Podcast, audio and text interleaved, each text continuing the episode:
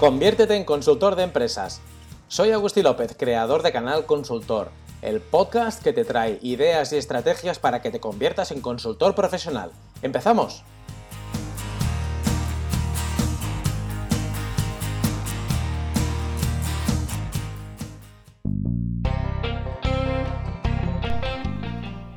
¿Eres de los que ve el vaso medio lleno o medio vacío? ¿Te cuesta ver lo positivo de las cosas o al contrario, ves la vida de color de rosa?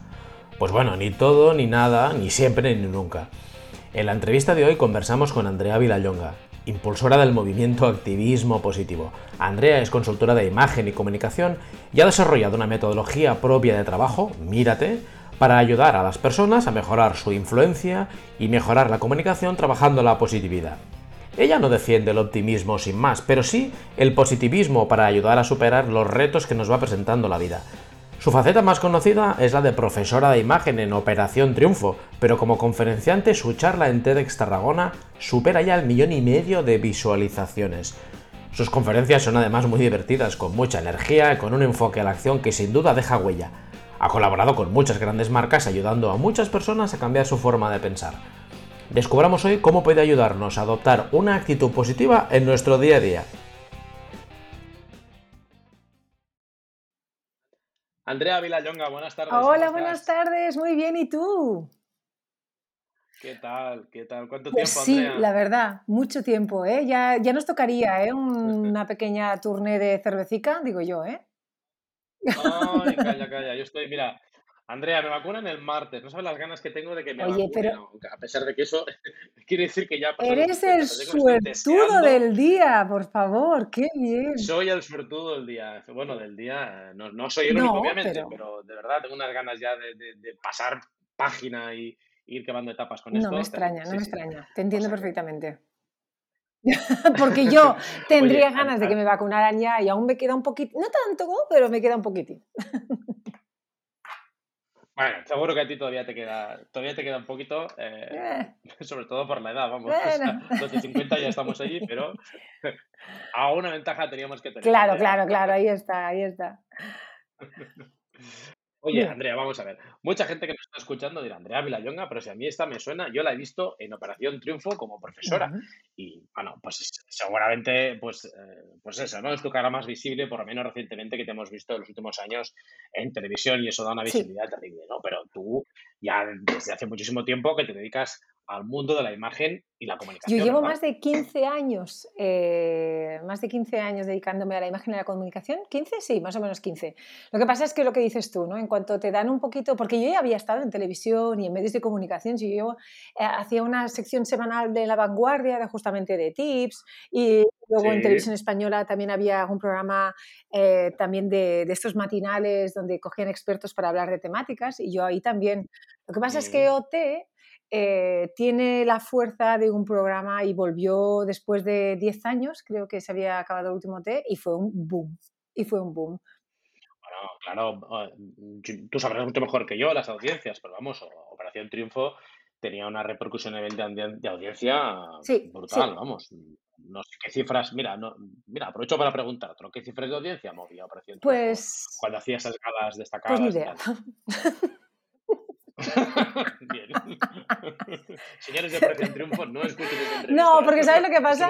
Que yo sé que tenía mucha, mucha audiencia, pero yo lo, lo de las audiencias no es algo que, que, que lo miraba porque además Operación Triunfo, esta- estas tres últimas ediciones, tenían una cosa particular, que eso sí que, que te lo puedo decir, es que no tenía tanto de audiencia en televisión como de seguimiento en YouTube.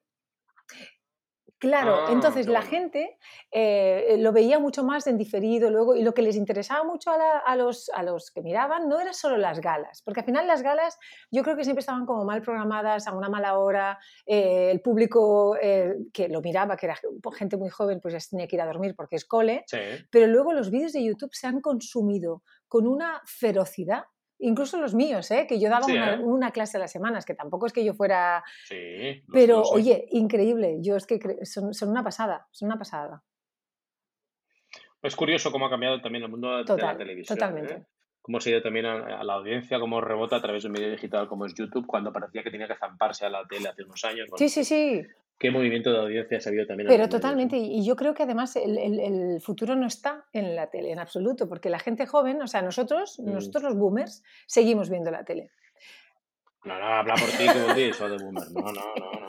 Perdona, repito, te vacunan. Entonces, eh, o sea, nosotros, la tele para nosotros tiene una cierta importancia aún, pero la gente más joven consume eh, productos que ya están grabados, o sea, Netflix, etcétera, y luego todo Twitch, YouTube, eh, todo que no tiene nada que ver con el estar, o sea, yo creo que la gente joven no entiende eso que tú y yo hemos vivido de estar a las ocho y media delante de la tele para ver ese programa. O, peor, Andrea, esperarte una semana por ejemplo, Por ejemplo, exacto, exacto. no esperan cinco minutos, imagínate una semana. Por eso te lo digo, o sea que yo creo que eso. Entonces, Operación Triunfo estuvo muy bien, pero sobre todo por eso. Y entonces, ¿qué me gusta, qué me, que me ha gustado a mí o qué suerte he tenido yo con OT? Que al estar los contenidos de mis clases grabados y colgados en YouTube, pues la gente ha podido ver y disfrutar un poco más la realidad de lo que yo hago, porque ya sabes tú que hay mucha confusión alrededor de imagen y comunicación y, eso me ha ayudado bastante, la verdad. Hablando de audiencias, tú diste una charla en, oh, nuestro evento, en TEDx Tarragona, en 2017, una charla que además la, la recuerdo como si fuera ahora, eh, eh, la tengo muy presente y, bueno, en YouTube pasa ya de, no sé si eres consciente, de un millón y medio de visualizaciones, ¿no? ¿Qué representó para ti dar una charla? Pues mira, yo, yo os tengo que decir que ese año, ese 2017, ¿verdad? ¿Era 17 o 18? Sí, sí, 2017. Para mí fue un año brutal. Y vosotros, vosotros en TED Tarragona fuisteis un, un, pistoletazo de salida de, de lo que es, es el reconocimiento de que tanto yo buscaba con mi metodología. Y para mí, o sea, sois muy importantes, os lo digo en serio, y la oportunidad que vosotros me disteis, eh, o sea, yo vine en plan, Oli, quiero hacer un TED, y tú me dices, sí, claro, tú y todo el mundo, guapa, ¿sabes?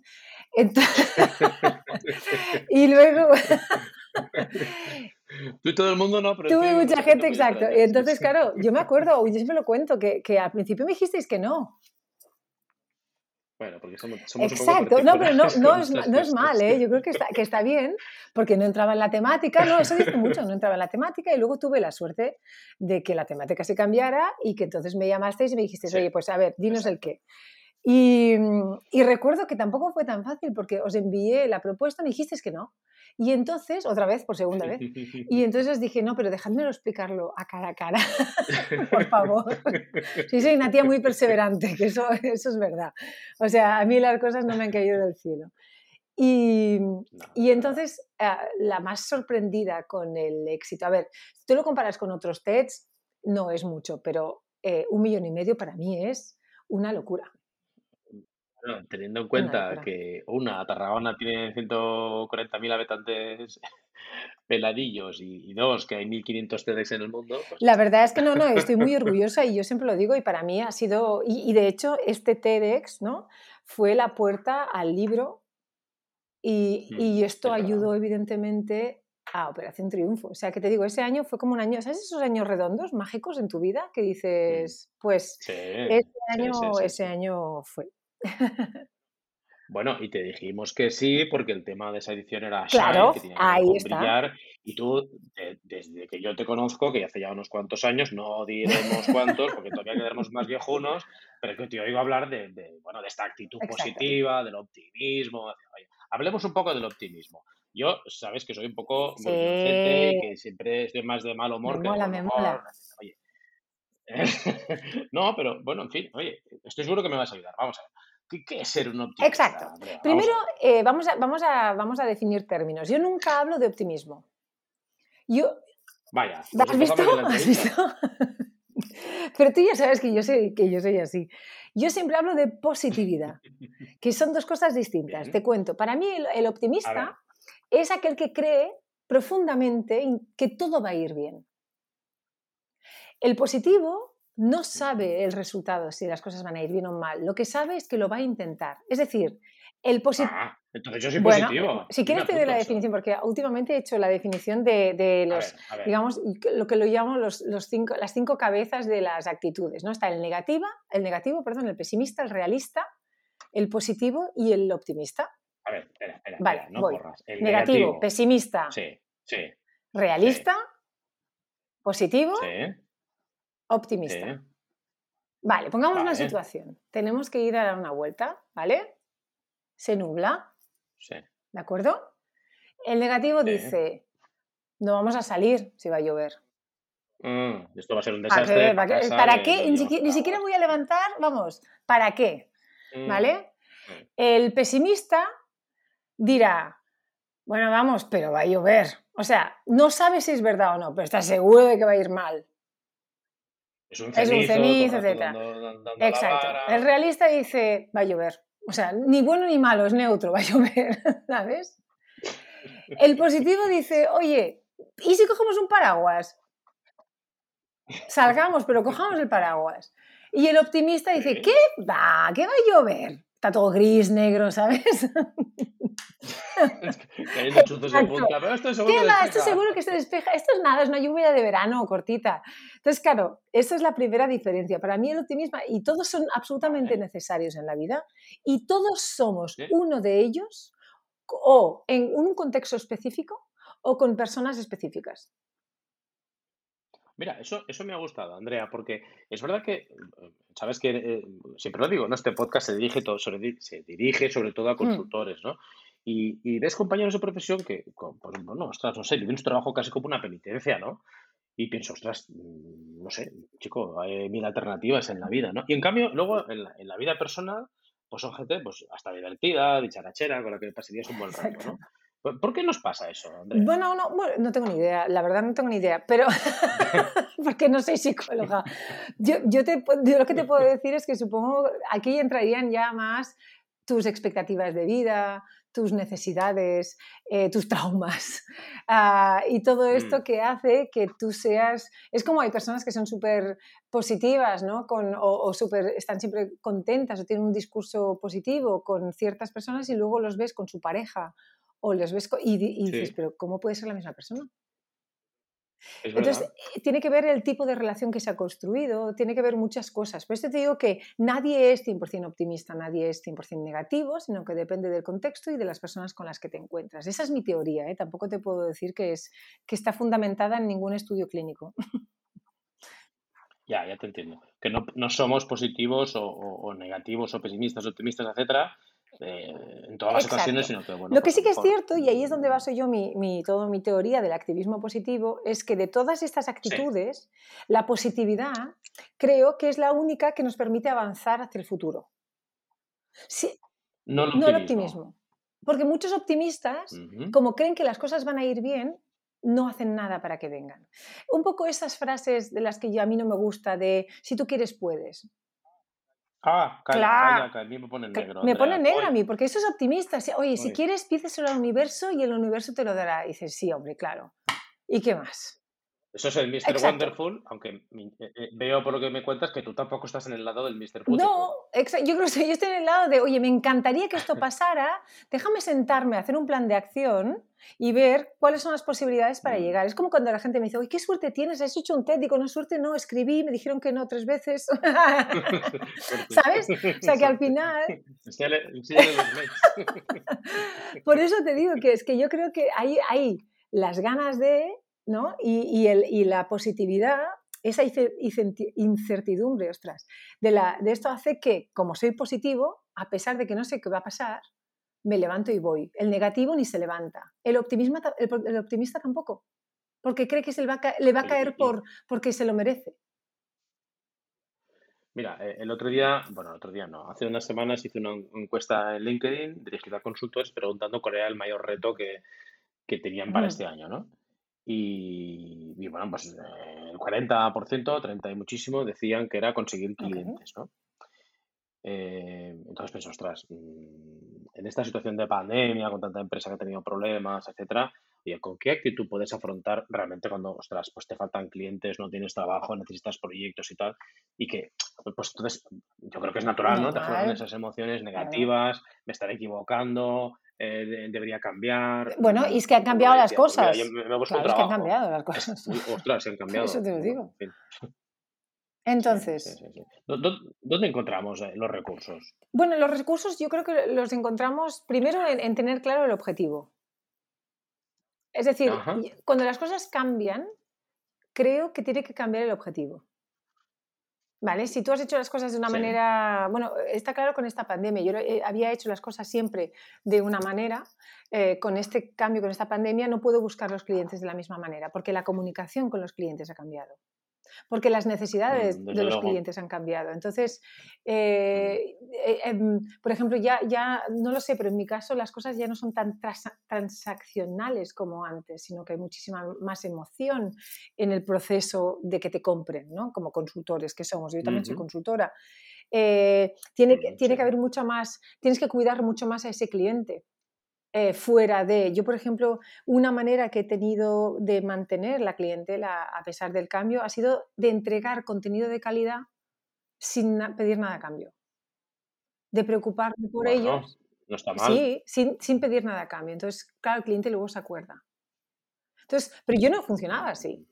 Yo antes era, ¿quieres? Compras, bien, pam, ¿sabes? Pero, pero por eso te digo que el objetivo cambia y la manera para llegar a ese objetivo tiene que cambiar también y te tienes que adaptar. Contenido que además, eh, contenido que además entregas sobre todo en digital, ¿verdad? Todo, ahora 100%. O sea, no 100% no, mira, ahora estamos en un 98% de digital y un 2% de vez en cuando con un iluminado que quiere hacer alguna cosa en streaming en estudio y me tengo que desplazar, pero, pero al, estudio. sí, sin gente, ¿eh? sin gente. Claro, y también cambia el, el, claro, tú también te tienes que adaptar. Eh, tú no puedes vender lo mismo. Yo, no, yo, yo estoy acostumbrada a hacer ponencias y formaciones con gente. Claro, tú no puedes pretender que la comunicación o la manera de, trabajar esto en digital sea lo mismo, porque es que se comunica y se trabaja de manera muy distinta. Es totalmente distinto. Aquí, aquí el medio influye de una forma brutal. Entonces hay mucha gente que se ha encontrado que no ha sabido adaptarse a este medio. y yo conozco muchos consultores o formadores que están como muy perdidos porque, claro, ya no brillan y hay que saber brillar, ¿no? Hablábamos de Shine en con todos los medios posibles. Y eso es un entrenamiento, eso no es un talento, eso es un entrenamiento. ¿Y cómo nos entrenamos, Andrea? te levantas por la mañana y dices, voy a ser positivo. Bueno, piensas, vale, ¿qué me falta para, para, brillar, por ejemplo? ¿no? O sea, ostras, yo estoy acostumbrada a dar clase con 50 personas y soy un crack porque tal, tal, tal. Y ahora no veo a nadie, tengo una cámara, tal. Bueno, pues lo primero es técnicamente lo estoy teniendo todo bien para que la gente me vea bien, o sea, tengo una buena cámara, tengo una buena luz, tengo un buen micrófono, estoy bien posicionado, me voy a formar para, exacto, o sea, primero técnico de darlo mejor. Y luego es mm. todo tu contenido que dabas en 5, 8, 20 horas, en el digital se tiene que reducir a mucho menos de la mitad. Mucho menos, pero muchísimo, menos. Claro, entonces hay que reducir contenidos, hay que recrearlos, hay que buscar cosas nuevas y claro, todo esto no es, no es, eh, no se improvisa. No, no, por supuesto, por supuesto, al contrario. Mira, el otro día estaba, ah, si te digo la verdad, no me acuerdo muy bien dónde lo escuché, en un webinar, uno de estos chorrocientos mil webinars que hemos hecho. También habría que... Y, eh, bueno, sí, sí. no, me da igual, dejémoslo, dejémoslo. Sí, sí, sí, exacto. es otro tema. Eso es para otro capítulo. Sí. Y, y, salió la cifra esta entre, entre, gente que se dedicaba a la formación online, ¿no? Y hablaban, pues bueno, más o menos una ratio del 20% de duración de lo que hacíamos antes. Exacto. y luego está el tema de los precios, ¿no? ¿Qué pasa con los precios? Bueno, que, que, que yo, bueno, lo digo esto, a lo mejor no entra en tu entrevista, pero me hace gracia, o sea, que tú tienes que adaptar, no, no, claro, tienes que adaptar contenidos, tienes que adaptar esto, tienes que adaptar lo otro, y entonces hay que adaptar un poco el precio.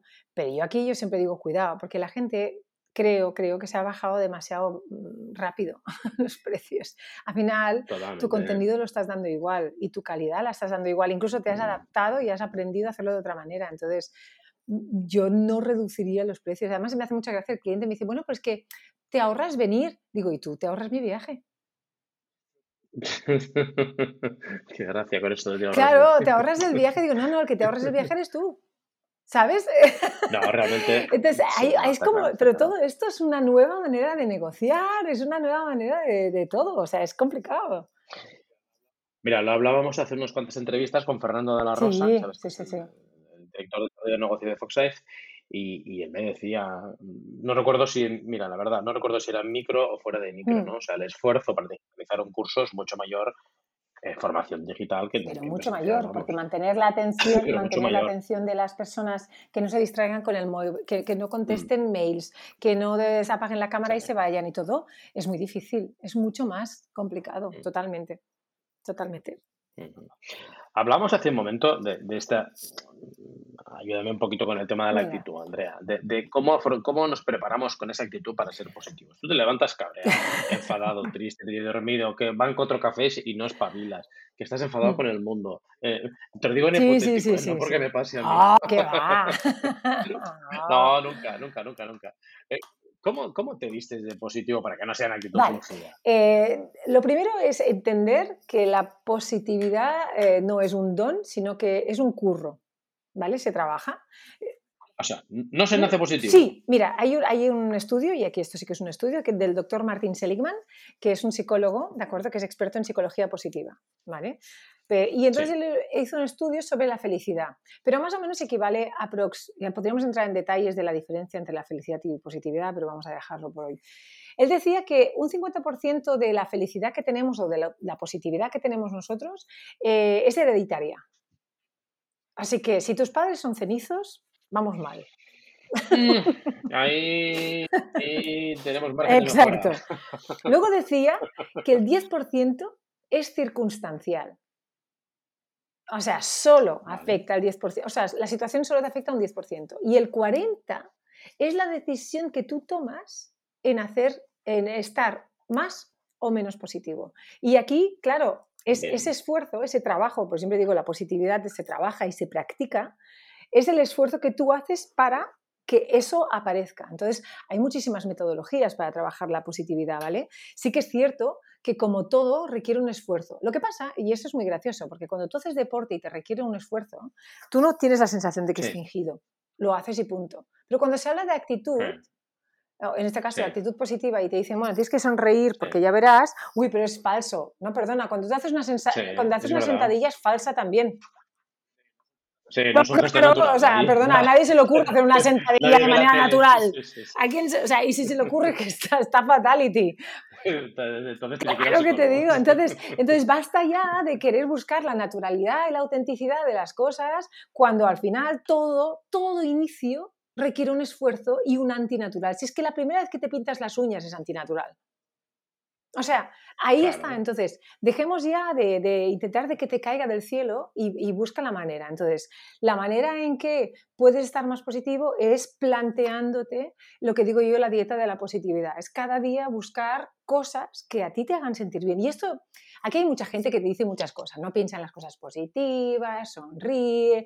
Pero es, que es, que es muy particular y muy personal, porque lo que me hace estar sonreír a mí o ser positiva a mí, a lo mejor a ti no te funciona para nada.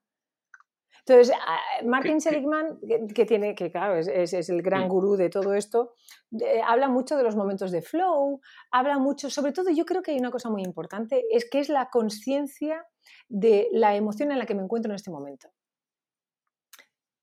Por ejemplo, si estoy cabreado, estoy cabreado. ¿Vale? Entonces, yo lo que no puedo decir, estoy cabreado, voy a estar contento. No. Lo primero es, estoy cabreado. Entonces, ¿por qué estoy cabreado? ¿Qué me pasa? La conciencia de, oye, ¿y sabes qué? Y tengo ganas de estar cabreado un par de días. Exacto, estoy enfadado y punto. Entonces, eso ya es trabajar la positividad. Porque el tomar conciencia de que estás cabreado, el por qué estás cabreado y quieres que te dure un poco hasta que tal, ya es el qué. Entonces luego es tomar la decisión de, vale, pero pasado mañana ya está.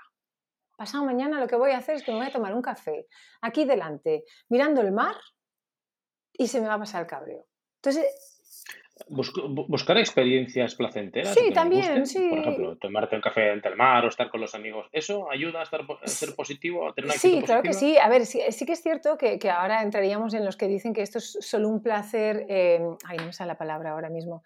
Es un placer, eh, ¿cómo se dice? Momentáneo, ¿sí?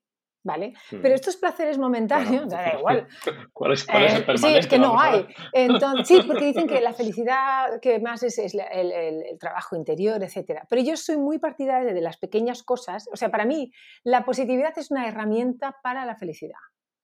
Todas estas pequeñas cosas, ese café, ese abrazo, esa birra, Mm, esa música que te pones a tope y que cantas, todas estas mm, cosas son pequeñas herramientas que lo que ayudan es a fortalecer la actitud positiva. Entonces, estoy cabreado, no tengo ganas de estarlo, me voy a poner la canción preferida y tal, o resuelvo el problema. Pero sí que es verdad que ayuda a tomar la decisión. Y eso para mí es lo que es el activismo positivo. Por ejemplo, otra, otra cosa que trabajo yo mucho, eh, eh, buscar buenas noticias. hostia, eso, eso, eso, eso hay días que es deporte de riesgo, ¿eh, Andrea? pero justamente, o sea, es, es- es muy gracioso porque, ah, que- porque el, el- el cerebro solo enfoca en el peligro. Tú lo sabes, ¿no? Todos los humanos tenemos el ses- el sesgo negativo sí, sí, sí, y nuestro cerebro siempre está más atento a lo malo en general, ¿vale? Por eso la Mm, tele solo nos, nos pone cosas malas y morbosas, porque es lo único que al final nos llama la atención de verdad. Para que algo bueno te llame la atención, le tienes que poner mucha conciencia, porque si no, no se graba. Vale. Entonces, si tú solo ves malas noticias, es imposible que veas las buenas. Entonces, hacer el esfuerzo de, oye, vale, he leído esto, esto es fatal, y déjame buscar una buena a ver qué pasa. Porque pasan un montón Y, de cosas buenas. Que tienes que hacer un esfuerzo activo para encontrarlas, Claro, porque tienes que irte a veces a la página, a la página 32 y de un suplemento para claro, encontrarlas. exacto. Por eso Bueno, yo, quizás estamos exagerando un poco, no, pero es así, pero pero por eso yo, ahora, eh, ahora me voy a hacer el autobombo, he montado un programa de buenas noticias. Ah, ¿y eso cómo Pues es? es que, bueno, justamente por esto, porque, porque quiero ayudar a las personas a que, a que lo puedan encontrar y a que lo vean. Entonces, eh, hay, hay páginas web ¿eh? que tratan de esto. Además, es claro, ahora que me he metido de lleno en las buenas noticias, veo que hay mucha gente que lo hace. Lo que pasa es que no, no nos dan visibilidad porque no interesa. Mm, Eh, eh, no interesa porque el miedo ¿no? o lo malo es paralizador y lo positivo es activador. Entonces ahí hay que ver. Bueno, en fin, la cuestión es que he montado un Twitch, ¿vale? Un Twitch que, que yo antes fuera de micrófono te he dicho un TikTok 27 veces y es un Twitch, atención, por favor, eh, tomar buena nota. Es el Twitch de Andrea Villayonga, que es twitch.tv barra Andrea Villayonga. Creo que ahora lo he dicho hasta Hostia, lo. Ni yo me sé cuál es mi Twitch. Bueno, lo tengo delante, vamos, o sea, eh, he estado estudiando media hora. Exacto. Pues ahí en este Twitch hago una recopilatorio semanal de las buenas noticias que han habido. Qué Sí, bueno, y, y qué no lo hago por nada, porque me ven 20 personas, ¿vale? Pero, pero me hace ilusión y me gusta. Y para mí, por ejemplo, esto es un trabajo sobre mi positividad. Mm, qué bueno. Y además tienes un podcast Bueno, positivo. es que es el mismo. Ah, es Sí, el mismo. Lo que haces es a emitir a través del podcast, a lo mejor los audios Exacto, o sea, y además me- emitimos en directo en Facebook, en Twitter, en Instagram, en ah, YouTube. O sea, sí, sí, estamos a saco con todo, a ver si conseguimos, ¿sabes?, Divu- hacer un poco más de divulgación de las cosas buenas que pasan, de la gente buena que hace cosas buenas por los demás, de la gente inspiradora, un poquito, pero siempre, pero no en el dolor, sino en la alegría, en la risa, en, en- en esto, que yo creo que, que está bien. Mira, positividad también es eh, mirar un vídeo de, de lo que sea que te haga reír. Es que relaja, te ríes, te, te- te baja la tensión, ¿sabes? Hay gente que le gusta ir a correr, bueno, cada uno hace lo que puede. Mm, Sí, es verdad. Eh, tú, tú- sabes, Andrea, que el negocio de la consultoría, el mundo de la consultoría, eh, en, realidad es una cuestión de sí, confianza, ¿no? Que te contraten o no te contraten, pues muchas veces es porque le han hablado Mm, bien de ti o ha leído algo y confía en que le vas a solucionar su problema o le vas a ayudar un poco, ¿no? Oye, ¿qué, qué actitud tiene nuestra actitud y nuestra imagen en ese tipo de procesos de, de venta de Hombre, consultoría? yo creo que si te contratan por confianza y vas a ayudar, lo mínimo es que la actitud que tú tengas sea una actitud que sea coherente, ¿vale? No digo cómo tiene que ser exactamente, pero que sí que sea coherente con lo que vas a trabajar, con quién vas a trabajar, ¿sí? Y sobre todo con tu contenido. No sé si... con- Con aquello que haces, con, Con lo que haces, con, claro, con el lucro de lo que te claro, no es lo mismo un consultor eh, de, de empresa que digital, que de imagen y comunicación, que, ¿sabes? Entonces, Mm, no, no te puedes comunicar de la misma manera, es, es muy distinto. Ahí mm, va de la coherencia, pero es que la confianza que te, que, te, que te tienen tiene que ver con la coherencia entre lo que dices, cómo lo dices y cómo te comportas. Entre lo que dices, cómo lo dices y cómo te comportas. Claro, porque si no hay coherencia, la credibilidad se va a Mm, Norris. Esto es, esto es catalán, Claro, ¿no? Que acabo de no, decir, lo de. Norris, esto no existe en castellano. Sí, el Norris es un poco catalán. Sí, yo creo que también antes he soltado alguna, así que, bueno, Bueno, en fin. Irse al Norris es, eh, podríamos traducirlo por irse al garete. exacto. Mira, te queda madrileño. Venga, pues ala, traducido, irse al garete. Ahora, los que no sean de Madrid me estarán preguntándose qué es irse al garete. Bueno, pues que, pues eso, ¿no? Que se, que se, bueno, pues no sé. Sí, sí, no, no, exacto, sí, sí, que, En que fin. esto, pues, eh, exacto. Pues ya está, que no tienes credibilidad, punto. Ya está, exacto. Exacto, no tiene, que no tiene credibilidad. ¿Y cómo cuidamos nuestra imagen? Porque tú de eso también, también has hablado muchísimo y de hecho tienes, eh, no sobre eso, pero eh, tienes dos libros Sí. publicados que, déjame recuperar los dos títulos, uno es Sí. Mírate y el otro es Enamórate, Sí, lo digo bien. Andrea. No Sí, quisiera no, no, colarme. perfecto. Tienes dos libros publicados, uno es Mírate y el otro Enamórate y por algún sitio he visto una frase tuya que, que- que digo, esto es lo voy a preguntar Dale, dale. Tú hablas en, en algún punto eh, de que puedes incluso enamorarte de tu equipo o de la empresa en la que trabajas. Vamos a ver, aclárame esto. Nosotros podemos em- enamorarnos de nuestros clientes cuando a veces hay clientes que los estamparías. Podemos estar en una relación así con nuestros Sí, clientes. claro que sí. Además es que ¿Es necesario, no solamente es posible, es ¿Cómo? absolutamente necesario. Claro, fíjate tú que, cuando hablamos de amor, evidentemente no hablamos de amor romántico, ¿vale? Eh, claro, claro, claro. claro. Y, y yo hablo mucho de, de- Nosotros tenemos la gran suerte, los consultores en general, de que hemos escogido lo que queremos hacer. Mira, eso es verdad. Entonces, Eso es verdad. Es una profesión que se escoge bastante. Entonces tú, sí. tú no, tú ni- tú no estudias, ¿no? Tú, estudias un montón de cosas y al final con todos tus conocimientos, tu expertise, puedes ser Sí. consultor, ¿vale? Es, es- es- es así. ¿Qué pasa? Que eh, cuando hablo de enamoramiento, que la mayoría de las personas, como no, no escogen ¿no? y se encuentran en un trabajo en el que son- están amargados, ¿de acuerdo? Entonces, no están amargados, están amargados Sí. muchas veces porque no tienen elección o porque no toman la elección de, de- de salir, etcétera, o de hacer algo. Estamos otra vez con, con el, el querer hacer algo, ¿sí? Entonces, nosotros que tenemos esta gran suerte, lo mínimo que podemos hacer es estar enamorados de nuestro trabajo. ¿Vale? Entonces, el cliente al Vale. final tampoco es el objetivo, el objetivo es lo que hacemos. De acuerdo. ¿Sabes? sí. O sea, eh, eh, y, Sí, y sí. de eso es lo que tenemos que estar enamorados. De todas maneras, enamórate va un poco de un paralelismo entre lo que son las cinco fases del enamoramiento romántico aplicado a equipos, por ejemplo, o a, ¡Ostras! A ver, cu- cuéntame no, nada, rápidamente nada, cómo es, es muy- sencillo. Eh, no, te lo juro, te lo juro. Es muy, es muy fácil. El primer, la primera fase del enamoramiento es el flechazo. ¿Estamos de acuerdo? Entonces, cuando tú llegas a un sitio, Sí, claro. lo primero es que tienes que impactar. Impactar con la imagen no significa ser guapo, ¿eh? Significa lo que decía antes, de la coherencia, de esas Menos personas que, que- que tienen una coherencia entre lo que parecen, lo que dicen, cómo se mueven, ¿sabes? Que tienen eso. Y eso, eso funciona. De hecho, todos lo hacemos. Por ejemplo, yo eh, cuando hablo con, con empresas siempre les digo, oye, ¿os acordáis del primer día que vinisteis a trabajar? ¿Cómo veníais? Entonces, ah, pues arreglados, contentos. Ya. Digo, ¿y ahora, ¿y ahora cómo venís? Entonces Entonces se ríen. Entonces, pero, pero lo mismo pasa con la pareja. Tú a una primera cita vas niquelado y después de 25 años, bueno, pues haces lo que puedes, exacto. Entonces, mucha gente me dice, ya, pero es la confianza. Digo, ya, pero es que justamente a la confianza, en el amor hay que ponerle límites. Porque si Mm, no, entramos en una especie de monotonía, eh, que no rutina, porque las rutinas son, son importantes, sino monotonía, que es como un gas silencioso que mata el amor. Entonces, el estar...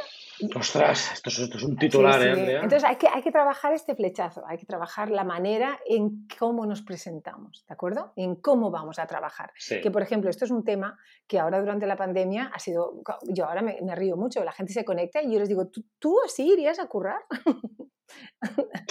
Claro, ¿Sabes? y me dicen, no, pero estoy en casa. Digo, no, no, no, no estás en casa. Estás trabajando. Mm, mm, Entonces, eh, parece una Sí, sí, chorrada, pero son pequeños detalles. Claro, ahora que vamos a híbrido, ¿cómo vamos a negociar con la incoherencia de la imagen que, presentas en el online y la imagen que presentas en la empresa?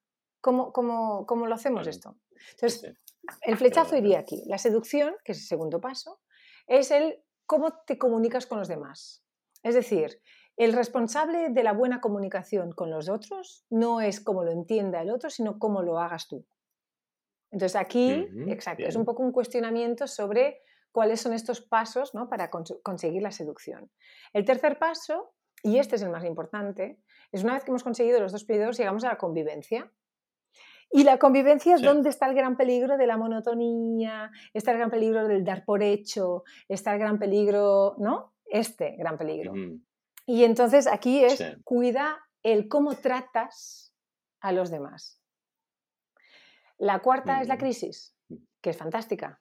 Fantástico. Ah. Dramas, crisis, peleas, lo mejor, lo mejor que nos puede pasar. La salsa, de la vida. La salsa. Claro, la crisis, lo chulo que tiene es que, eh, claro, yo explico que son obviedades que todos los consultores conocemos de cómo resolver un, conflicto, ¿no? las crisis, sus pasos de cómo resolver la crisis, pero lo más importante de la crisis es que tomas la decisión de si esto sirve para seguir adelante o si tomas la decisión de que se ha acabado. Y, eso es lo interesante, porque entonces decir si la relación vale la pena o no vale la pena continuar luchando. Y entonces viene el quinto paso, que es el renovar o no los votos. Ah, entonces ahí está. Y, lo, que, lo que a mí me gusta es que a veces cuando tengo algún problema con alguien, me pienso, oye, ¿cuáles de las cuatro fases estoy y cuál, cuál y cuál me he saltado por la torera y qué hace? Porque lo fácil siempre es, y tú lo sabes, Agustín, es acusar al otro. Claro, hombre, porque eso te claro, culpas. claro, por eso, por eso mi libro no se vende, porque aquí. Ah, es que el cliente. Porque aquí es. Eh, ¿Y qué, has hecho tú para ello, no? Claro, yo creo que me equivoqué en el título, porque parece un libro de amor y es un libro empresarial, pero bueno, da igual, no pasa nada. Mm, claro, enamórate.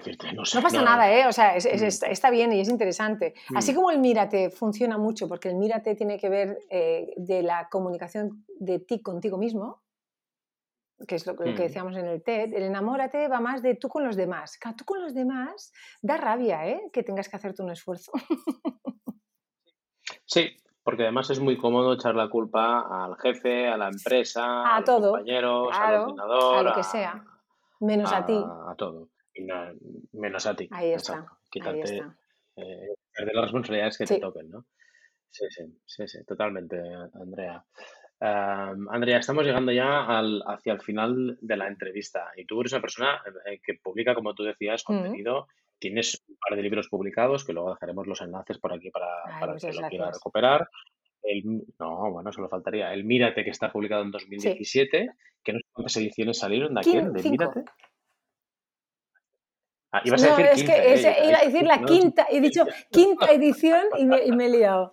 Es cinco, quinta. está, guay, está guay, está, bien, estoy contenta. Estoy contenta. Hombre, con lo que cuesta vender libros. De ¿Verdad? O sea, yo hay gente que me dice, yo quiero ser escritor. Digo, ¿tú estás seguro que quieres ser escritor? Porque se gana muy poco. Yo, bueno, pues mira, aprovecho para dar una, mini pequeña uh. exclusiva. Yo he escrito uno esta pandemia junto con otras dos personas, no, Qué bien. solo. Y, bueno, no sé, eh, entre tres, ¿eh? Y, ya costó un parto con dolor, o sea que no me imagino lo que será hacer uno solo, que bueno, no sé. Es, es, complicado escribir. Yo, no soy escritora. la gente me dice, ¿eres escritora? Digo, no, no, para nada, porque ser escritor realmente es, es, es otro mundo. Nosotros, lo, bueno, no sé tú, pero yo lo que hago es volcar una información que conozco, ya está. Pero eso no es, ¿sabes? o sea, no es... No, no, no, Está en formato papel, tiene un lomo, se pone una estantería, pero no es una novela y tiene la complejidad de la novela, es otra cosa. Y aún así, aún siendo libros técnicos, bueno... ¿Cuándo sale el tuyo? ¿Cuándo sale? Pues yo creo que más o menos ya. Hoy la editorial nos ha hecho, mira, precisamente nos ha enviado un, mail para maquetar una, una, tontería de una infografía que hay justo al final. Bien, qué hilo. Debe faltar nada y menos. Sí, sí, sí. Bueno, es un libro que hablamos sobre la estructura narrativa del viaje del ah, héroe. Exacto, sí. Aplicado ah, a charlas. Y sí, lo hemos escrito, bueno, servidor y dos organizadores más de, eventos TEDx en España, eh, Cristina Juesas, que es la organizadora de TEDx Victoria Gasteiz, y Robert Ferré, que organizaba TEDx Gracia. Hostia, qué bien, qué bien. Oye, por cierto, el TEDx, ahora te hago yo una pregunta a ti. ¿TEDx que de momento hmm. estáis parados en general o, o cómo lo...? Mm, en particular estamos activos. Nosotros fuimos uno de los pocos eventos del año pasado que se hizo. Ah, fue una escabechina a nivel mundial terrible, obviamente, por la mm. pandemia. Pero nosotros hicimos el, evento, además, como estamos un poco chalados, hicimos una cosa un poco rara, hicimos el evento en tres escenarios a la vez. Pero no en tres escenarios, o sea, en, tres espacios a la vez. O sea, repartimos los oradores. Sí, que bueno. Qué difícil. Y perdimos un mes de vida todos. Exacto.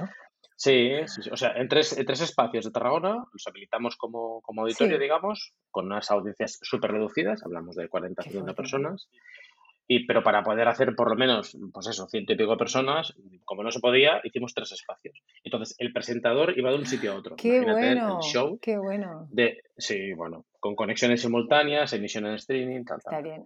Y este año, si todo va como tiene que ir, lo haremos presencial con las medidas que toque, que ya veremos, porque esto cada 15 días Mm. sube y baja. El, el 20 de noviembre, que es un gran día para celebrar cosas, pues el 20 de noviembre, que es un sábado, eh, será TEDx Ay, qué bien. Sí, sí. Y Así ya, y que, ya bueno, estáis, no y ya estáis pensando en cosas y todo, ¿no? Me imagino. Ya tenemos los nombres y ¡Uh! todo, sí, Qué claro, bien, sí, qué bien. Súper, súper, súper. Esto, esto ya sabes que va con mucha antelación. Por experiencia sabes que Sí, meses sí, porque si ya, no. ya estamos dando la vara.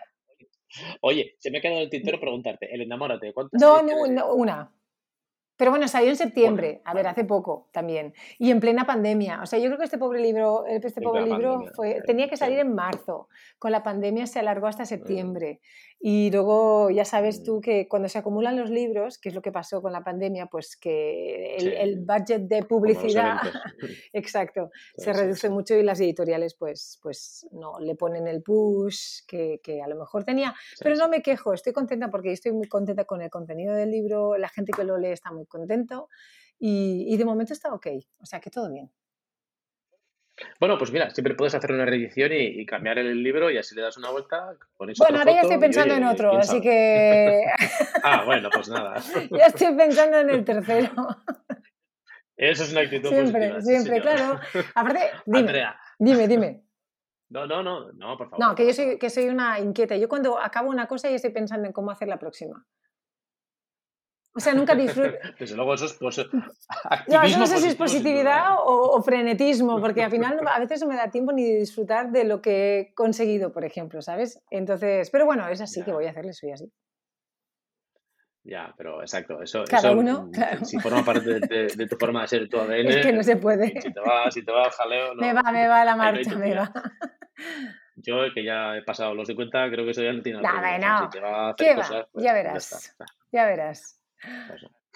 Ah, ah, Andrea, mm, vamos a ver, para el que te quiera seguir y diga, ostras, oye, me mola el discurso de Andrea, quiero estar en contacto con Andrea y seguirla y tal, ¿por dónde te Pues ¿A dónde vamos? A- ya sé que tenemos el Twitch, el, el Insta, ¿qué, qué es hacemos? que depende del tipo de contenido que quieras, pero en general yo lo publico todo en todos lados. Así que me puedes seguir en Insta, en Twitter, en LinkedIn, en TikTok también, en Twitch, eh, en todos lados. La verdad es que soy un poco histérica y, y publico todo el rato. Siempre es el mismo contenido, tiene que ver siempre con la positividad, con la actitud, con la comunicación. eh, pero bueno, ahí está, ahí está. Bueno, pues pondremos todos los enlaces en- de tus redes sociales por ahí para que el que quiera te pille el contenido por donde quiera. exacto. Andrea, a todos los invitados e invitadas a este podcast les, les pedimos que nos recomienden un libro, así que es tu momento. ¿Qué libro lo Vale, recomiendas? pues eh, yo voy a recomendar un, un libro que no he acabado, ¿vale? Pero estoy en ello y me gusta mucho. Solo te ha faltado decir, no lo acabo porque No, no, gustado", sí, sí, sí, sí que me ha gustado, me gusta, me gusta, me gusta mucho, pero eh, lo quiero disfrutar. Yo soy en general devoradora y voy muy rápida, porque y a veces leo dos a la vez y estas cosas, pero este realmente lo quiero porque, primero que soy, soy muy fan de, de su escritora, que es Eva García Sáenz de Urturi, y ha sacado la novela que ha ganado justamente el Premio Planeta este año, que es Aquitania, que es un thriller histórico eh, basado en, en- en la realidad ¿no? de, de Eleonor de Aquitania, eh, que tuvo que empezar a gobernar con 13 años. Y me parece un libro magnífico, magnífico.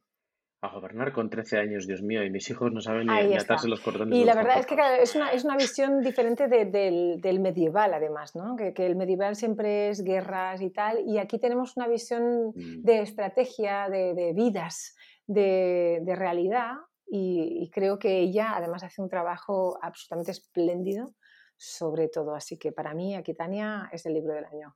Qué bueno. Aquitania de Eva García De- Sainz de exacto. Urturi, con ese nombre Sí. nos quedamos. Y además, como siempre, dejaremos el enlace en el, en el- en- en el episodio para que la gente que se anime a comprarlo, pues después de comprar tus libros, ¿eh? después Sí, de porque como no tiene libros, nada que ver una favor, cosa con la no otra. No, el saber no ocupa lugar, amigos. Fantástico.